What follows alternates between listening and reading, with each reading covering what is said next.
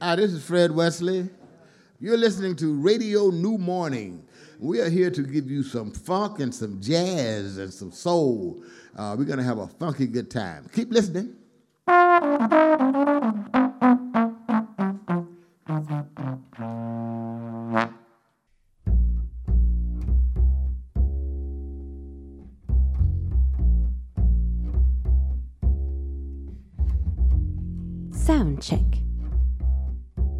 Kassem Méziane.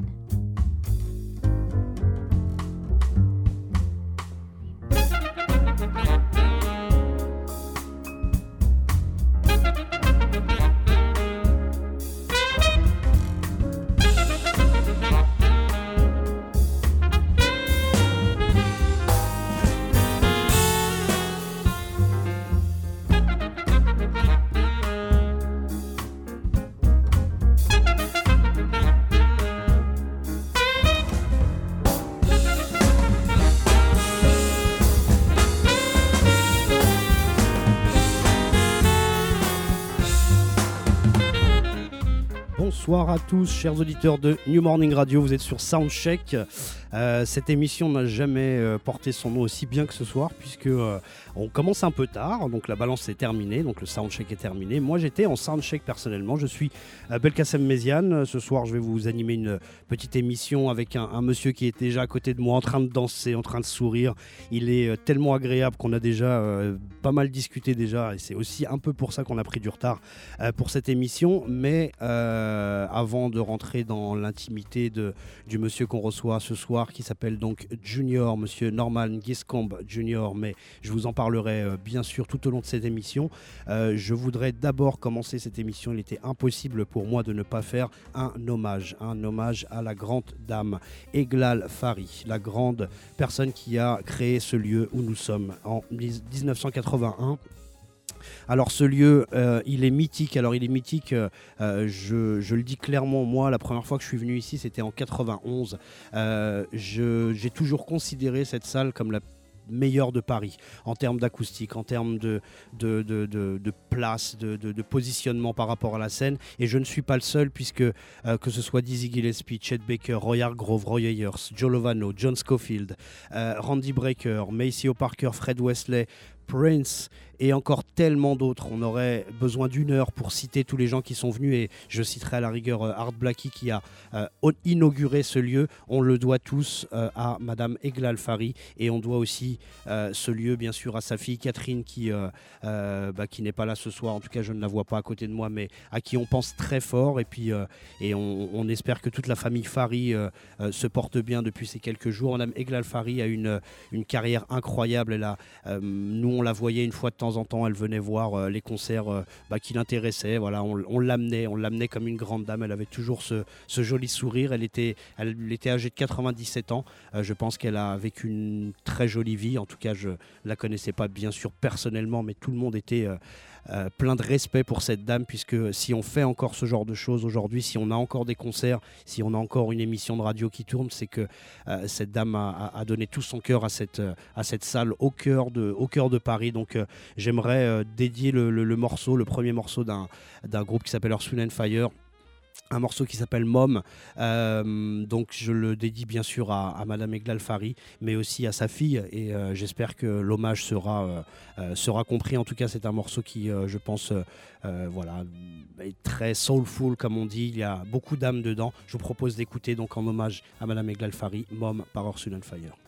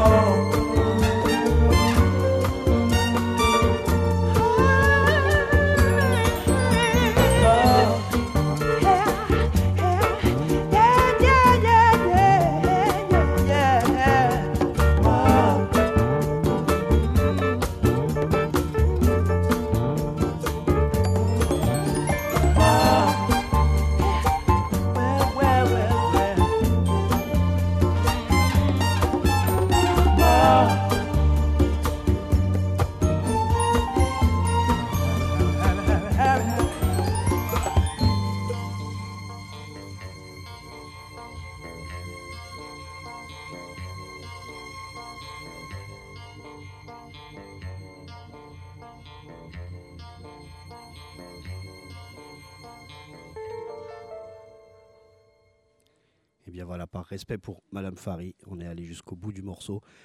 Madame Fari, merci, merci, merci, merci, merci encore de la part de, euh, bah, de l'animateur de ce soir, de la personne qui a joué sur cette scène, c'est-à-dire moi-même, euh, de la personne qui est venue euh, tellement de fois en concert, mais, mais bien sûr, je parle au nom de, de Monsieur Norman Giscombe qui est là autour de moi, je parle au nom de Sylvain, autour de, au nom de Alain, pardon, de Bruno, de Étienne, de tellement de gens de Casa, de Lou, de tous les gens qui ont travaillé ici à une époque où, euh, voilà, euh, je ne connais pas tout le monde, tous ceux qui sont passés ici, en tout cas, ont pris du bonheur et, croyez-nous que euh, les, témoignages qu'on entend de beaucoup de gens à l'extérieur disent toujours que vraiment cette salle est, somptueuse, magique. Elle est pleine de, de, de- bah, de toutes les énergies qui sont passées ici. Encore, encore une fois, merci. Je pense que ce morceau était à la mesure ou en tout cas reflétait un petit peu le, le, voilà, le, mélange, le mélange musical qu'elle a voulu. euh, bien sûr que c'est une salle de jazz, mais on a eu ici des gens comme Prince, comme Fred Wesley. On a ce soir un, un grand artiste de, euh, de, de- funk, de boogie funk et, de soul music. Donc on, on, a, on, a, on a reçu ici euh, des, des gens du latin, du latin jazz, on a reçu des gens de la salsa, du reggae, du hip-hop. Et voilà, cette salle vraiment représente, je pense, un, melting pot musical incroyable et j'espère que le choix euh, fut judicieux. À bientôt, Madame Fari. À bientôt. Merci à vous. Merci pour tout.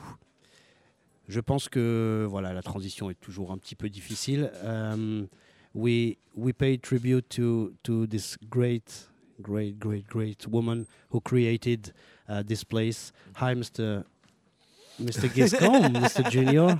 Yeah, we How can we can sir? laugh too. We can now too. We can, yeah, we can laugh because uh, death is uh, uh, means life. Means life because I uh, think if you, I think if you um, have experienced death in terms of people that uh, are very close to you, and uh, you understand that as much as they've gone, they're still here, and their spirit lives on, and it's really only the physical that's gone, and the fact that you're not able to touch that person, speak to that person.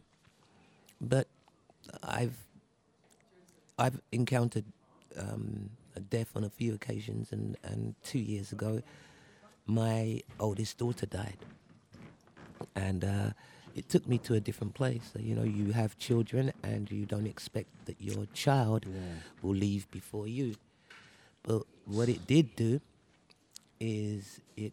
I have three other children, and uh, I went away after she passed. And when I came back, my three children were in disarray. They're grown people, but they couldn't cope, and it really brought home the fact of family. It brought home the fact of love. It brought home the fact of sacrifice. It brought home the fact that all of those things that I've just mentioned is built within love. And we can never forget Janique and never will. And her spirit is here tonight with me. and um, I think Miss Ifran and what she did and what she stood for and how she built something which someone like I could come to and play in yeah. right? Some people may feel that that's very silly, but to me, it's such a strong statement that I'm making. She would have been an incredibly prominent person for the community Exactly. and for where she came from. And the fact that she's in France and the fact that she had to stand up and do things to show that Parisians could and should Yeah. and must. it's a serious thing. So I I didn't have the pleasure of meeting her. But um, as I said, her spirit's here and I can feel it. And I hope she's looking down and she's smiling. Yeah, we hope to. We yeah, hope so. I hope she's smiling.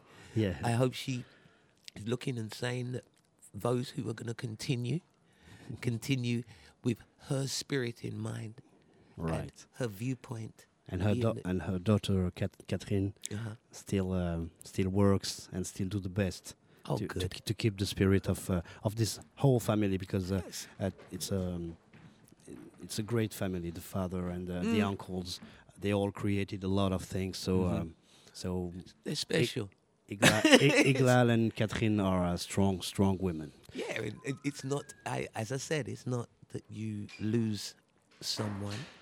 No, Y- you know, y- No. you you've been. If you look at it properly, you have been blessed to be able to have known yeah, that person. exactly. so I'm blessed now to, to, to know to know and to meet Mr. Norman Giscombe, known as Junior. that's correct. Can I call you Junior only or Mr. You can call me what you like. I'm no, really good. no, I- I'm asking. I'm asking not No, to be offended. So, um, Mr. Giscombe, okay, I would like to, to call you Mr. Giscombe. thank you. Uh, can I can I put um, a song first um, to to hear your uh, your beginnings? yes, it's not please. um, it's not the heat. We're gonna Oh, good. try to keep a moment for the heat. I don't know exactly. I don't say the um, the title now, but we're gonna listen to um, a band called Linx, uh, a, a song called "You're Lying." So you you you gonna you gonna talk and say a lot of things about it. Linx, "You're Lying."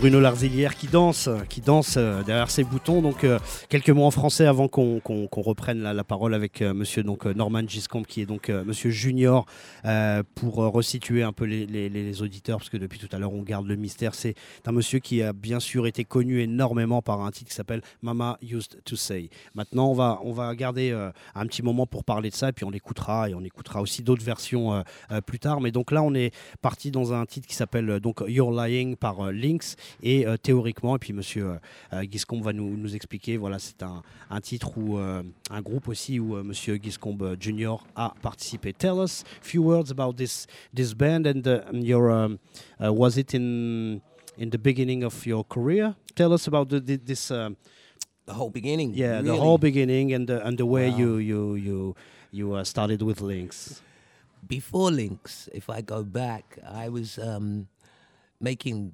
records. I can go into it a bit dep deeper, but I won't. But I was making records for small labels. So I made a record um, called Nice and Slow, which was a remake of an old song. And it went to number one in Australia, but I didn't know.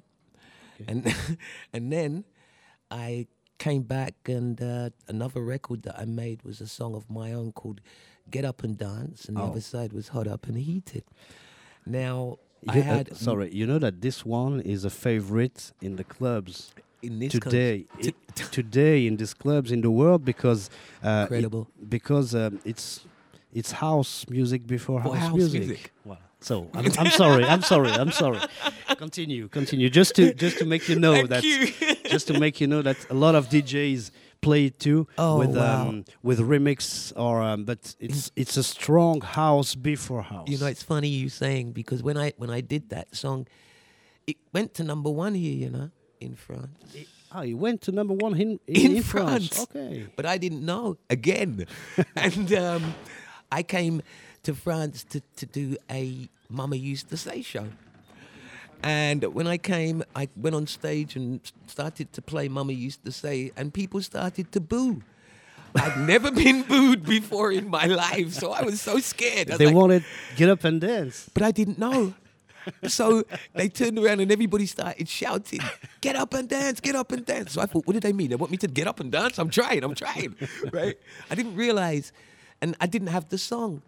So I started to sing it a cappella, and the place just went absolutely mad. And it was after doing that, and then the guy, the DJ on the night, had um, he should have had both, but he had um, hot up and heated, and he put on hot up and heated. He didn't play get up and dance, but he put on hot up and heated. The the, the B side. The B side, and everybody just went crazy. I was like, "Oh my god!" So it was like a real opening to me to be able to to do something like that. And, and then I came and I worked with Linx, and uh, You're Lying, Throw Away the Key, that whole first album of Intuition and stuff like that. What was going on in England was we we were beginning as young people. We were beginning to to move into what they now call multiculturalism. Right. Now, at that time in England, we didn't have a word for it. What it was was just kids on the outskirts who were coming together, black, white, Indian, Chinese, who were coming together for the love of a music form. Right. And that transpired into opening up people to make music from a different mindset, an English mindset. and it was like saying, I love Cameo, but I can't do what Cameo does. No. Right? And there's no need to step into that arena. Somebody said something to me, and I think it's the best way to sum up where we are. They said, and I think it was Peter Tosh to be quite honest, right? Peter Tosh turned and Peter Tosh said, There are many flowers in my father's garden. Right. So my father and those flowers in his garden, why am I competing? you are a flower within your father's garden. That was, I think, a pivotal moment for me. It made me Yeah. not want to make music like anybody else. Right. And this um, at this time, tell us about the the way that you um, signed a, a contract. Contract? to to to produce to to produce and compose for your first album. G. Mm-hmm. G. I I um, went to America, and um, Get Up and Dance was becoming a big hit in America. So I was asked to come over to do some radio and also to do some club dates. And while I was there, I was gonna sign to a label called Fire Sign. They had picked up the record and asked if they could put it out in America, and they put it out, and we were just getting covered everywhere in America with this record. So I was in a hotel in Manhattan, and I don't know. It was my beginning to understand what the music business was like because I didn't know that anybody knew me. I got a phone call from London, from a, an, a man, an A and R man in London, who was telling me that like you know he wants to sign me, and I'm like, sign? What? Why? You know what, what's going on? So then he told me that Get Up and Dance, Hot Up and Heated was beginning to happen in England, and he would want me to sign, but he wanted me to sign so that I would um, work with a new producer, work with an arranger, work with somebody who could help me with my vocals and stuff. So I said no. At that particular time, music was changing. It was like 80, 79, 80. Mm. Prince had put out, you know, I Want to Be Your Lover. And it was the first real record of somebody coming out young like myself who was prepared to do everything himself from produce, arrange, and write. And that kind of, I thought, that's the way forward. What you're doing, Prince. you wanted to do this Yes, I wanted to do my own thing, like own how thing he did. this way, this Yeah. way.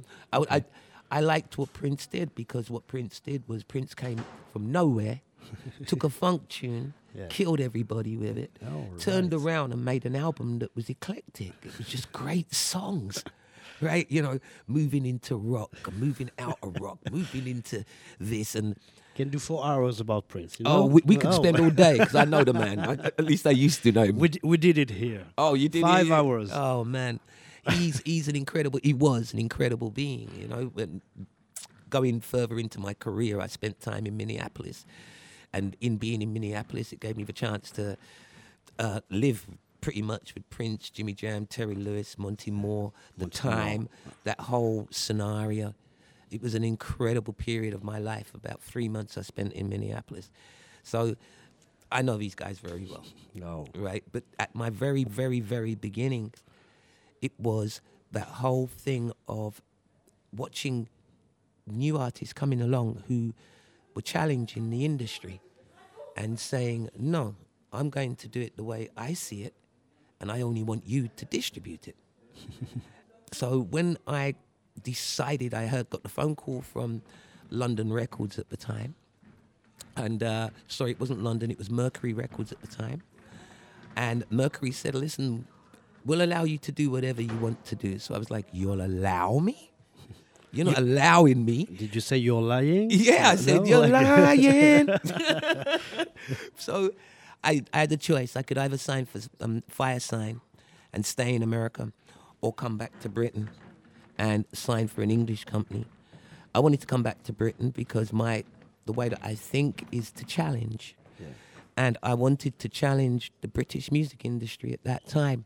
I wanted to show that at that time black artists coming out of Britain and mixed bands that were coming out of Britain that was playing R&B music had the right to be heard, had the right to stand on the stage of these pop artists, had the right to have successful records right within the marketplace, had the right for you, if you were going to take it on, to market and, and promote it in a way that made that artist be seen as something that was not fodder, but would be around for years. Right. So when I did, after doing, I came back to England. I signed with Phonogram and Mercury Records, and I went in and I wrote a song called "Mama Used to Say," and I went in and I recorded the song with a, an arranger called Bob Carter, and uh, Bob and I were really we were still our good friends. Bob came in and everybody said, no, it can't be the black guy that made that tune. It had to be the white guy. It was still very racist in England. So they couldn't see that we had people within England who were of color who were able to make this music. They always felt that like if it would be um, the white guy, the Caucasian guy who would come up with the idea, the Caucasian guy who came up with the song, the Caucasian guy who came up with the sound. And I was like, why do you keep doing this? why do you keep doing this? Why, why can't you just accept, like the kids have accepted, that we're all one, right? We weren't fighting against anybody. There was a band called Working Week, which was um, Juliet Roberts and some white guys, and they were playing like a jazz funk kind of thing, which was incredible at the time. Everybody used to go and watch them. It was never to do with color. It was only the music and how the music made you feel. But my thing was always, I was always the challenger, and I'm always fighting because I figured that we should have more. We, I came along at a time when imagination was Yeah. was kicking in, Phil Fearon was kicking Yeah, in. yeah, you know, all, all of these people were beginning to kick in, and it was all kinds of different styles of R and B. Nobody sounded the same, right? It was the same kind of. It, I still get excited about it now. It was the same kind of thing as when in the, the 70s when you listened to from the meters to mandrill and then you go from all of that and you move on. Go back even further and you're listening to charlie parker dizzy gillespie and all of that. Nobody sounded the same but they just had spirit and vibe and were fantastic musicians. Right. that was the thing that kept spurring me on. I wanted to be a better writer. I wanted to be a better producer. I wanted to be You you write this this lyrics or uh, all of it. all of it, all of it. Even the music, all of it. All of it. All right. right? Uh, All of it. I, I, I can play piano, but I never go in and play. I can. I play to write, and then I get people. I, Yeah. I understand my limitations, Okay. so I can write the song, and I get you, who's an arranger, Right. and I say to the, that arranger, "I'm hearing this. I'll sing it to him. A lot of people do this, Yeah. and um, each each one has uh, A different way of doing it. his ability to to do something. Yeah. Something you can play and not arrange. You can You arrange, can and, not, arrange and not play. play. So And it's good when you. For me, it was finding all of these people was brilliant. Right, finding um, the people who could play horns and do it the right way that I could hear. The guys who could play bass and, and drums and, and, and lock in. you knew music. You, Ah. you knew what you wanted. I knew what I wanted. Okay, and um, the, the, the lyrics um, makes me always think about uh, an old tune. is called "Shop Around." yeah. Uh, Smokey. Smokey. Right. Um, Mama used to say, "Take your time. Shop Yeah. around is the, The same is the kind- the same kind is of the same." Uh, It's like he's talking about shopping around for Yeah, a girl. shopping around for girls. Oh. And I'm there talking about, sh- I'm saying, you know, take heed of shopping around for a girl. Take heed. take, he, li- listen to what your mother's saying. I was that kid. I was that trying to run to be. I wanted to do this at 16. I wanted to do that by 18. I wanted to do that by 19. I want to be at 21. By the time I'm 21, I'm going to have a house and I'm going to have a car and I'm going to, you know, you, all these mad thoughts. It was one, brilliant. man. one question: Go. What your mama said about this tune? My mum loved that tune. Yeah. You know, I think the sweetest thing what Mama used to say, the sweetest thing what Mama used to say was, when the record came out originally, it wasn't a success. I was panicking because I was like, oh my gosh. I went to my mum. I said, oh my gosh, Mummy, I'm not sure that people like the tune. And, you know, it's come out in England and nobody's playing it and everything. And all I want, Mum, is to have another chance at making a record. and my mum looked at me and my mother said to Take me, your time, Take young- your time, young man. She always that. she knew. She knew. She much, knew she used to much turn- better than oh, you. Oh, of course. She turned, she said to me, Junior, right? Mama is not a word that is used commonly in England. But remember mama in Italy. Remember mama in France. Remember mama in Africa. Remember I didn't even think that far afield. I just wanted to make a record that worked within England. I made a record that worked internationally, worldwide. I, I and um, eternal, eternal too. thank you. So I would like to make the people listen to this one. Mama used to say, um, it's um, it's kind of my uh, of my his- of, of my Part of own your history? and uh, it's true. That's brilliant. I'm not lying. no, I'm no, not no. That's lying. I was very young when I was listening to it. It's a and, brilliant uh, thing. A lot of people around me, uh, we, we, we were we wanted to we, we liked to dance To on that it, tune. and um, it's a very standard and very uh, Thank it's a great standard. Sorry for us uh, here Thank in you. France. Uh, so let's let's listen to it. Mama used to say par Junior qui est avec nous.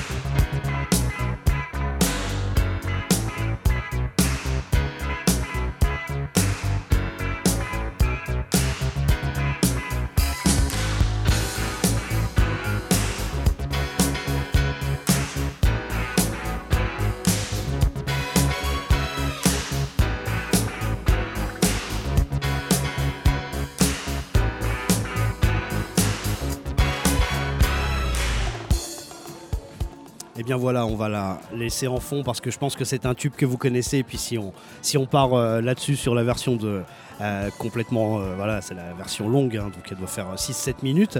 On a parlé avec Monsieur Guiscombe, Monsieur Junior, donc de, du voilà, de l'impact en fait qu'a eu cette musique non seulement ici en France, en Angleterre, mais aussi aux États-Unis. Et puis il nous racontait un petit peu la manière dont il a voulu l'enregistrer de manière assez indépendante. Et, on parlait aussi bah, du, fond qu'il y avait dans cette euh, dans cette chanson, dans le sens où euh, on a tous une maman, on a tous euh, voulu l'écouter. Et puis c'est voilà le un jour où on, où on- parle de, bah, voilà où on rend hommage aussi à Madame Egla Alfari. euh, euh, je pense que euh, euh, voilà c'est un c'est un jour où on peut parler justement de la place de la maman et je et euh, vraiment c'est un c'était une discussion euh, assez intéressante. Euh, c'est un titre qui est euh, bien plus qu'un titre de funk, mais qui a justement une un côté euh, un côté un peu, un peu traditionnel aussi, enfin voilà, des valeurs qui nous touchent peut-être tous. Uh, Mr. Giscombe, after um, after this this album, you had a lot of hits. Uh, we had um, here we had uh, uh, commun- communication Communication breakdown. Breakdown. We had too late.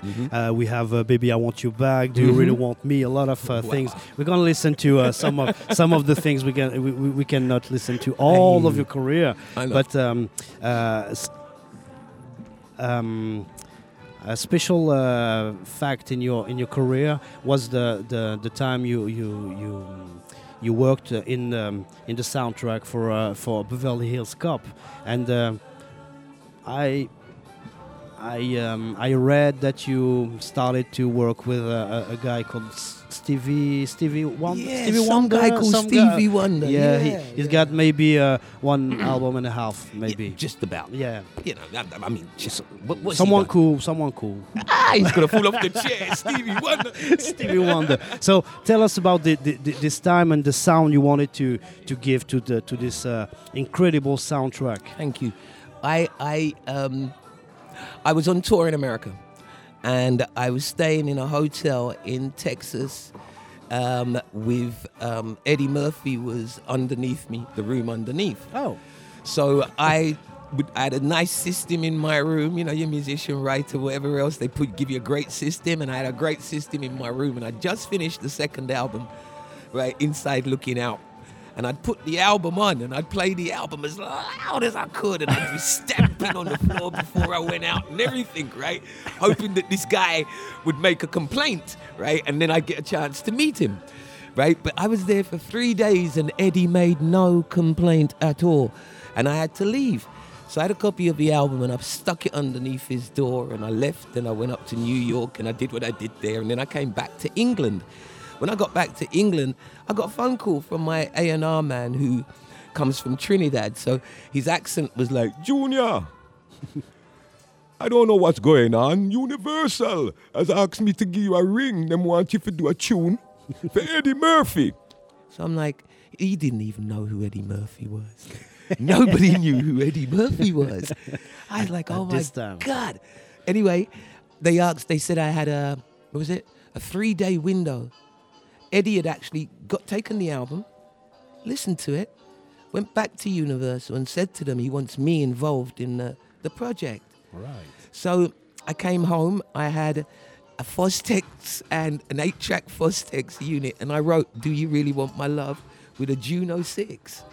And I got I got a friend of mine, right, who played guitar for the Gap Band, right, Nigel Martinez, Right. to play guitar. Oh, okay. So we sent the demo to the record company. Then from the record company, it went over, and it went straight into the movie. That's one of my greatest things that I made a demo that was good enough to be in the movie. And then the movie won. The movie won a Grammy, so we all won a Grammy Yeah. for the movie. So that was one of my one of my greatest achievements. Oh, that right. like so then from there, what happened was I'd met Stevie beforehand, and he was coming over to England, and and I said to him, I know that he's never done a drum session before, and I asked him if he would do drums on this song for me. He, he always be, be called for um, for voice or, or Harmonica. or composition. Exactly, Yeah. but never to play Oh, drums. No, no, So this was the first time. it's not usual. No. So Stevie comes over. Stevie goes in the studio. Stevie's sitting there and he's about to play drums and he's listening to the track. You made Stevie Wonder play drums. Yes. Kiss Stevie, so if you have if you have a copy of Do You Really Want My Love, Yeah. have a good look at it because not many of you have the copy with Stevie Wonder playing drums on it. So and it's he's credited on that one. But he came in, he played drums. He was All right. fantastic. He I sing a part in Do You Really Want My Love, which is a direct steal from Stevie Wonder. Right. And as the song was going along and he's playing, I was like, I hope he doesn't recognize it. And as soon as it came in and I did it, Stevie fell back off his chair laughing. We had to rush into the studio, pick him up. And he was like, he's killing himself laughing. He said, You stole that from me. I stole it from Slim Smith. Slim stole it from so and. He gave me the whole history of this one little lick.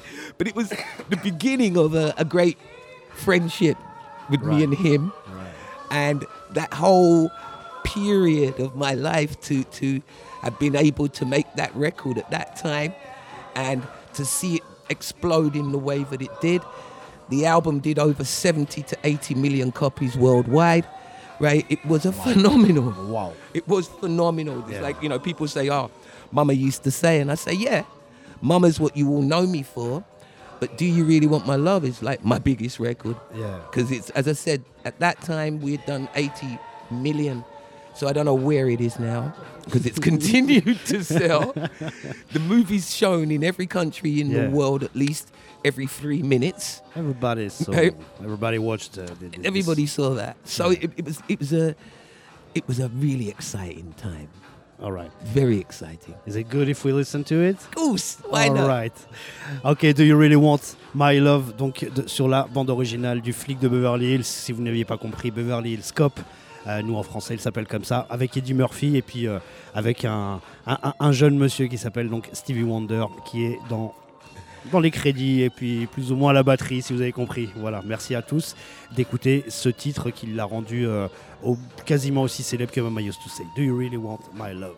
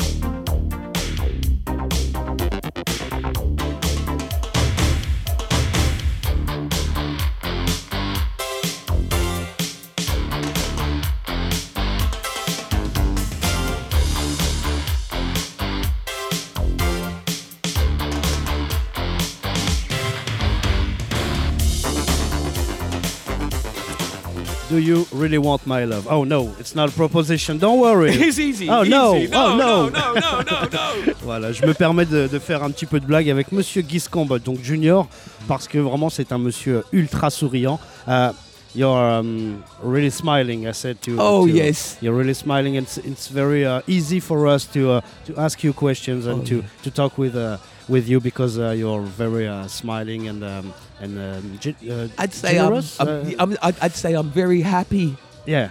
right now. Very, very happy right now having this interview with you. Okay, thank you very much. No, I and am. we're gonna talk about this these young guys. Don't worry, don't Oh, worry. there- yeah, after, please, after please. that, after Yeah, that, definitely. Um, another song I, um, I brought with me is um, another step closer to you, All right. uh, with uh, someone who's uh, who's not in the funk, um, but let me let me say it. Um, Kim Wilde, Kim Wilde is not really funky.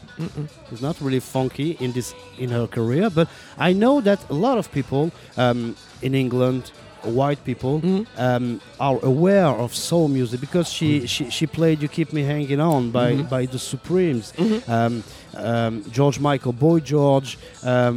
Even Dead or Alive, um, Yeah. even Dead or Alive played you Casey. me right around, Right, baby, right. right, around. They, Yeah. they played uh, KC and the Sunshine Band. That's the way I like it. So, so a lot of white um, new wave pop artists Mm-hmm. are considered here um, far from the funk. But I think Strange, isn't it? It's, no, it's strange, isn't it? You every act that you mentioned there, from George Michael, Boy George, right, um, Dead or Alive, all, all of these bands, um, Tears for Fears, yeah, right, Big Country, Paul Weller. right, Paul But, Weller. you know, from Paul Weller Paul to Weller. you know Paul Weller, we did Oh, the the- British Collective there, you know, the- British Collective yeah. and the, the, the um, The best one for me. The Thank best one. you. Paul Weller. right? But we did all that, you know, it's really strange because all of those bands love the funk. Yeah, yeah. They Right. play. They always play play um, uh, play covers. Uh, they play tributes. Oh, you know somebody here. I All know this young lady here, how you? Yeah, it's it's it's a great family. Don't worry. Kiss her and don't worry. It's cool. it's cool. It's cool. It's cool. She was here in the beginning. Yeah. Sorry, yeah. But it was, it's funny, isn't it, that like in England, the biggest influence on the people, black, white, Indian, Chinese, the biggest influence in England is reggae music. right. Now, you wouldn't have thought so. oh, But the biggest influence is reggae music. And from that reggae music opened up this whole soul thing. So you had people in Sheffield like ABC who came out with um, Shoot a Poison Arrow in Your Heart. And if you listen to it, again, it's an R of, a form of R&B, right? You listen to Tears for Fears, you listen Yeah. to, you know, Everybody Wants to Rule the World. Style again, you know, again, all of these things they were they were being brought up on listening to black music, black music. Yeah. and what they were doing was they're taking that music and moving it to another level and to another place. Yeah, to another place, Right. and it's um, it's like I, I'm I'm speaking English, but with my accent, with my words. I'm not. Um, You're not uh, English. yeah, I'm not English. I, So I a didn't grow. It's di- yeah, it's a different flavor. And that's the beauty. That's the beauty of music. That's why. Yeah, that's the beauty of music. I hope That's- you understand. No, no, no. I'm, I'm, I'm excited. As I said, that's the beauty of music. It's being able to. It's being able to come from different places. Right. take the original, but mix that original with where you are at that time. So you're here in France. There is a vibe in France, but your heart is R&B. So you mix your heart with this vibe, and all of a sudden, somebody like me who lives in the outskirts of London is hearing you, thinking, "I need to meet. I need to meet this guy. I need to know what is this because it's it has a new texture." Right. and that's the i think to be honest i think that's the beauty of that period of, of with all of these bands was that they understood that they couldn't make reggae music you had ub40 right Yeah. right people call ub40 a reggae band but we don't we just see them as a pop band and they're very good at doing cover records, you know, and, and having massive hits with it too. Right. I think that's fantastic. But Aswad is the article band. They're, you know, they're, they're, they're like British, have our flavor, and they kicked through. So all of us was behind them. You, you, you had soul bands that were coming up during that period of time. Let's say the real thing Yeah. had a huge hit, and it was that difference in, in what they were doing that mm-hmm. made it happen. Right. And those were the things that I found exciting about what was going on in England was that the, the musicians knew that they couldn't play as well as the American musicians or give the actual feel that they needed to have. But they started to understand they had their own feel. So the feel of um, the, the Kim Wilde's feel That was different. that was different. Yeah, we went complete. I didn't want to make an R and B record. I wanted to teach her how to make an R and B record without making one. So we didn't. We everybody. Do you every- consider it uh, an R&B? No, no, no, not at all. No, that's a pop record. That's a pop That's record. a pop. That's a that's a synthetic pop record. What I wanted to show again, as I said, I challenge. Everybody was making records at the time, and they were doing duets. And Patti LaBelle made a, did a duet with Michael McDonald called "On My Own." I think it most probably was a huge hit here too. Yeah. And when Kim rang me, she rang me and she said to me, Junior, I want to make a record like that. And I was like, Well, I'm the wrong guy. I'm not making that record. so she's like, What do you want to do then? I want to make a record with you. What do you want to do? And I said, I want to do what you do, but I'm going to add some funk. I'm going to add some soul. Right? So the soul isn't going to come from the, the musical perspective. It's going to come from how you, you approach it vocally and how I approach it vocally. But it's going to be pop. So she said to me, How can you talk about doing R&B and it's pop? And I said, "Uh, No, don't worry. I'll teach you. So we went in. Ricky wrote the song, her brother. Ricky wrote the song. We walked in and I heard the song and Ricky was like, So what do you think? And I'm like, "Uh, uh, Elak, elak." You know when the kids say, No, mommy, no. I'm like, No, Ricky, no. So we rechanged it, balanced it up because he was trying to make a soul record. He trying to make a, a, a, an R&B record, right? And I'm like, you can't do that. It's not your forte. what you do is good and it works for you and Kim. Yeah. So why don't we stick with that and I'll add something. So the beginning of a song, I showed Kim how to do that. The timing showed that. So we had great fun. When we made the record, everybody was like, all right, we'll do these pictures and they'd be like, you know, colorful pictures. No, we'll do black and white. Why do you want black and white, Junior? Because we have to make a statement. Right? It's a black girl, white guy. Yeah. Right? In England, we're we're both successful. We're gonna Right. do we're gonna be singing in front of the Queen in a couple of weeks' time and stuff like this. So we had to make a statement. Had to be a record that had nothing to do with where I was coming from, right? Other than the fact of being commercially minded, pop minded, and could add. It was all a learning curve for me in terms of how to be able to Right. right? So when we did another step, the record company I was signed to, they hated it. As soon as the record became a hit, Became a hit. Oh, Junior, you know, you, you need to do another record with Yeah. Kim Brown. Like, It's a great yeah, idea. It's a great idea. so we're gonna listen to it. Uh, Kim Wilde and Junior. Junior who is here with a lot of story. Thank you very much. Oh. I'm gonna listen to another step That's closer to you. Oh. Closer to you. Another step closer to That's you. That's right.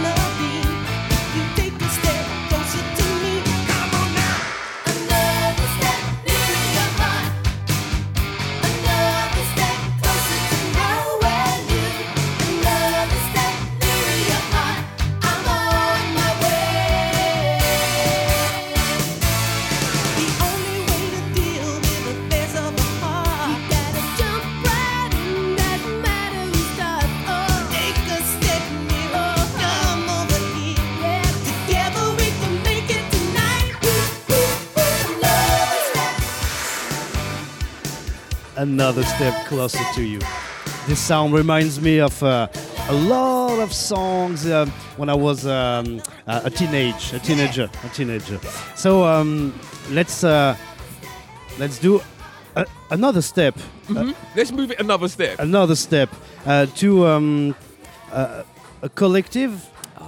It's called the British Collective with That's right. Omar, Yep, uh, Lee John, that's right. and I um, Don, Donny. Donny, yes, and uh, another young man called Noel McKoy. yeah, But we have more members. When I say more members, more members. um, the British Collective is exactly that. It's a collective of musicians, All right. right, um, who want to show the youngers the importance of being a collective, the power that that can yield, the statement that that can make.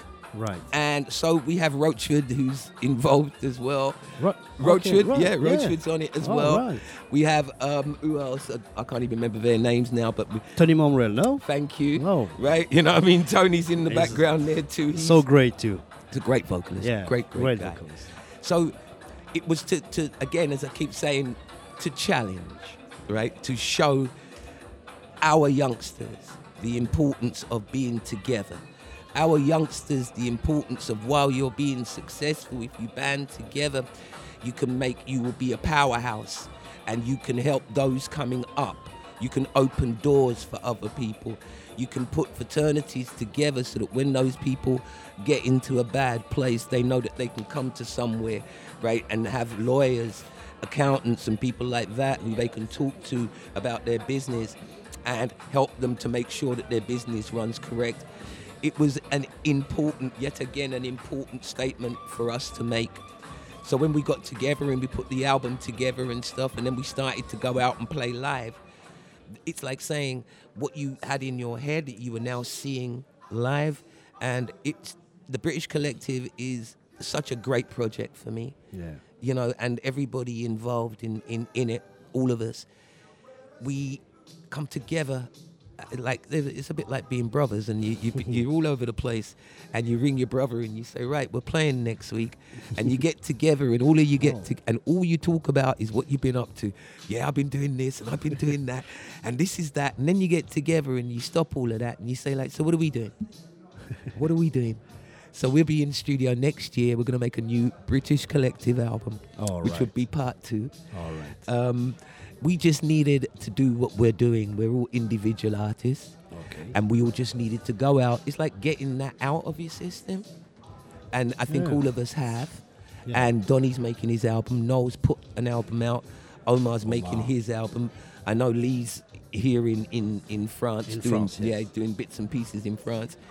Um, I know Roachford's due to come here as well and play some Okay. dates, right? So it's like everybody's out there for the rest of this year, but next year you'll be seeing we, us here. We hope so because you'll be seeing us here. because we we're gonna listen to this uh, great tune. It's called Romantic. thank uh, it's to um, um, to show the, the, the power of the the um, the British soul singers. The power of the British soul singers. I. Thank you.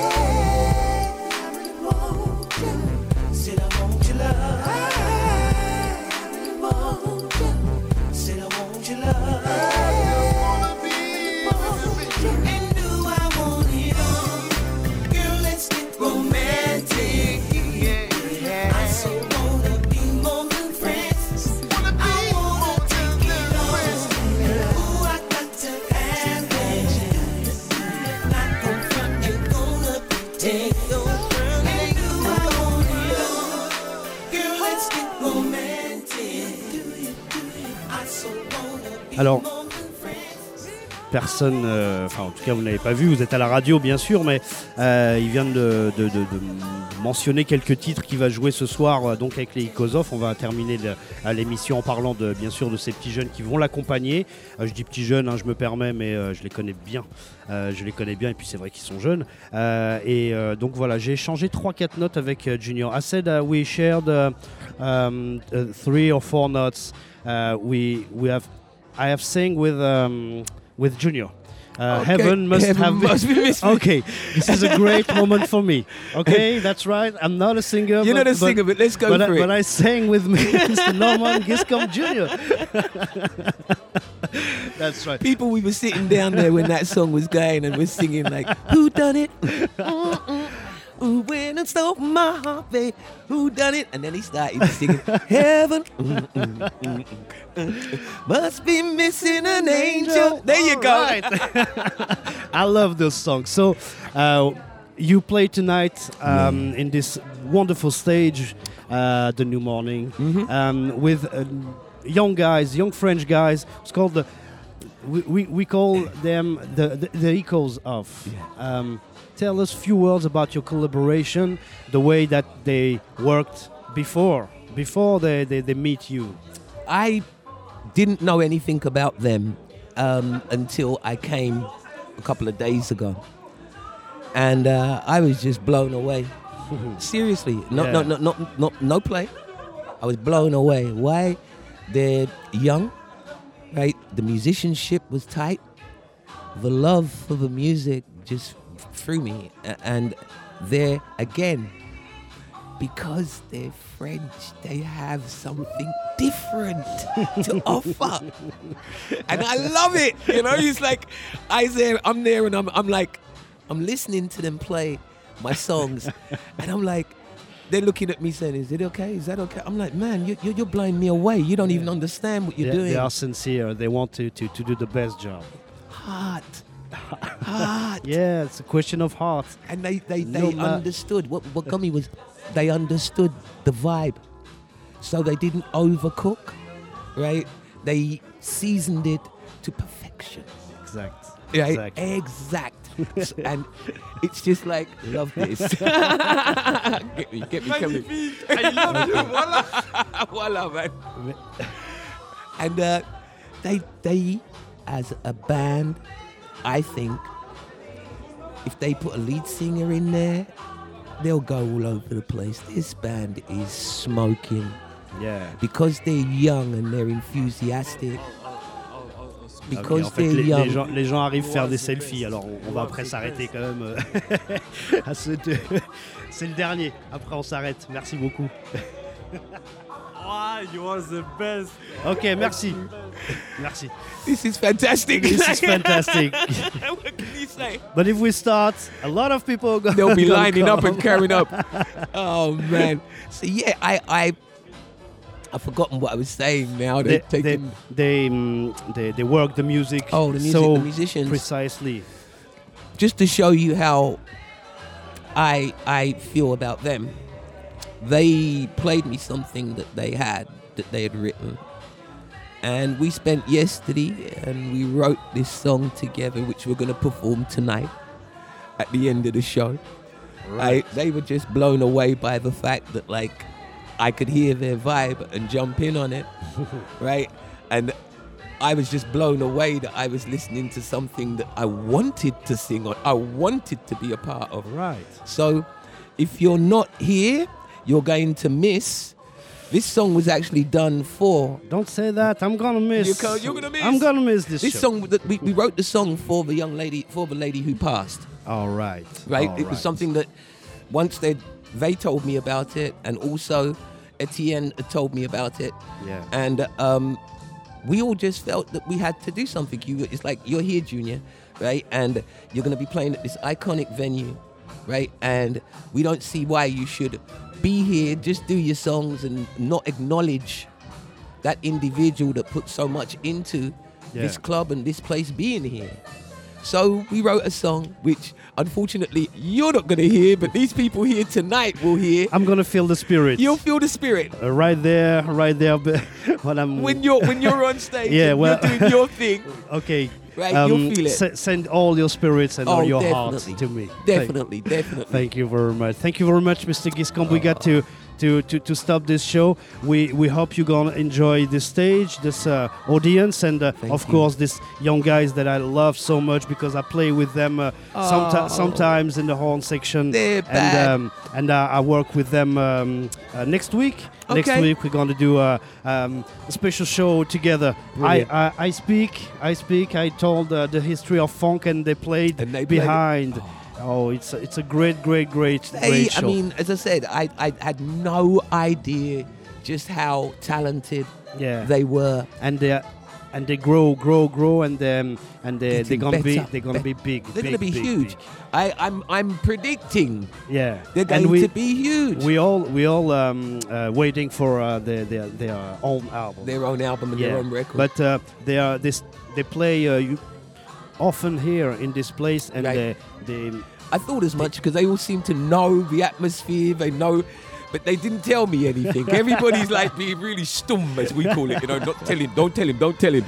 But it's like they know the vibe and they know the atmosphere. So it's like they, you know, Right. don't worry, Junior, it's gonna be cool. You It's gonna be it's gonna be huge for you. Oh, Thank you very much. Uh, we're gonna finish this show with uh, a tune a lot of people know, but not in this version. It's a right. bit reggae. It's a bit right. um, dance hall. I don't know. Well, uh, I, I. I think it's like I, I kind of call it like smooth reggae because it's Smooth um, reggae. Yeah, it's not just it's not as urgent a reggae All beat. right.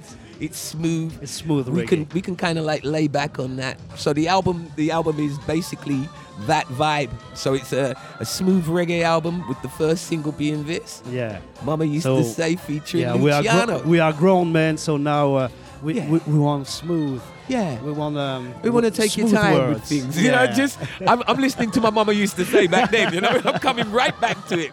I'm taking my time. I'm okay, taking my you time. you were so lovely, so Oh. lovely. Thank you very much. It's been a and um, An and, absolute and I hope you're the best for uh, for um, for the future. Listen, for the man, future. thank you, thank you so much for taking the time. Thank you so much for being so informative. Thank you so much for spending this time with me. It's our pleasure. no, it's, It's, it's, our it's- pleasure. Thank it you very fantastic, much. It's Thank you. fantastic for us too.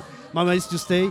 And euh, merci beaucoup à tous d'avoir écouté cette émission. Je vous quand même euh, euh, saluer en, en- en français. Encore une fois, une petite pensée ou une grosse pensée à la famille Fari, à Madame Eglal Fari. Une super pensée à mes copains de Ikozov. Et une- bien sûr, une, une grande pensée. euh, I'm thinking about uh, you and uh, and Echoes of. Echoes of. Uh, sh- shoot, shoot the people, shoot the people. Oh, we're gonna blow Shoot the roof off of this place. Trust me. Merci à tous, continuez d'écouter New Morning Radio. Merci à Bruno, merci à Étienne, merci à Alain qui est en face de moi avec son objectif. Et moi, je me tire bientôt, à très très bientôt. Merci pour avoir écouté cette émission. Thank you, Junior. Pleasure. Goodbye. Thank you. Goodbye. Bless.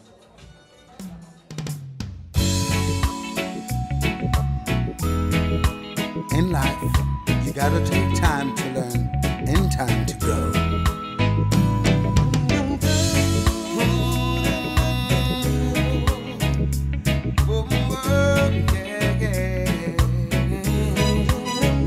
Say, as small boy once asked, when will I grow up? Will I see what grown-ups do In his strive to come of age, even act an old age to be recognized as what natural made. And Mama used to say, "Take your time, young man." And Mama used to say, "Don't you rush to get old." And Mama used to say,